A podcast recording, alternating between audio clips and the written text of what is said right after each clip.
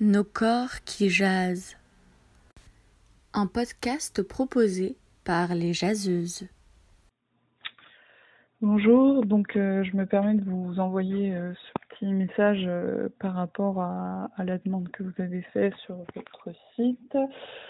alors effectivement, moi je trouve que mon corps il a beaucoup changé pendant ce confinement, donc il y a différentes raisons. Euh, en fait, j'ai essayé de me motiver avec des copines à continuer à faire du sport, puisqu'on ne pouvait pas faire le sport habituel. Donc, je me suis mis à faire euh, environ une petite demi-heure de fitness par jour. J'en ai également profité, comme il n'y a plus euh, de, de lien social et par conséquent beaucoup moins d'injonctions, pour commencer quelque chose qui me faisait peur jusqu'à très récemment, qui est le jeûne intermittent.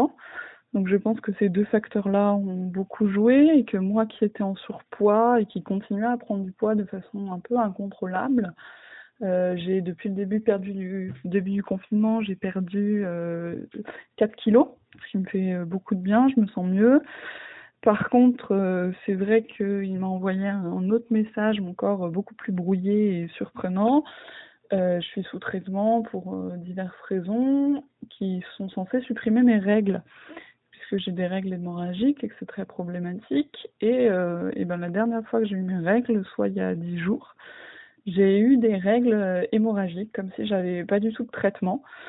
Ce qui a été un peu compliqué à gérer puisque je continue à travailler, donc euh, dans un univers majoritairement masculin.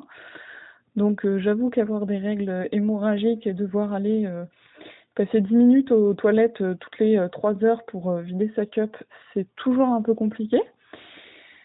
Après, euh, tout globalement euh, se passe bien. J'avais déjà l'habitude de pratiquer le no-bras avant le confinement, donc euh, je continue. Je m'épilais déjà plus régulièrement avant le confinement, donc là, je ne suis pas du tout épilée depuis le début.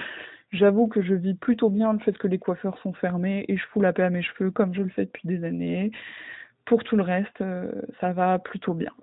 Bon courage à toutes et merci beaucoup de cette proposition.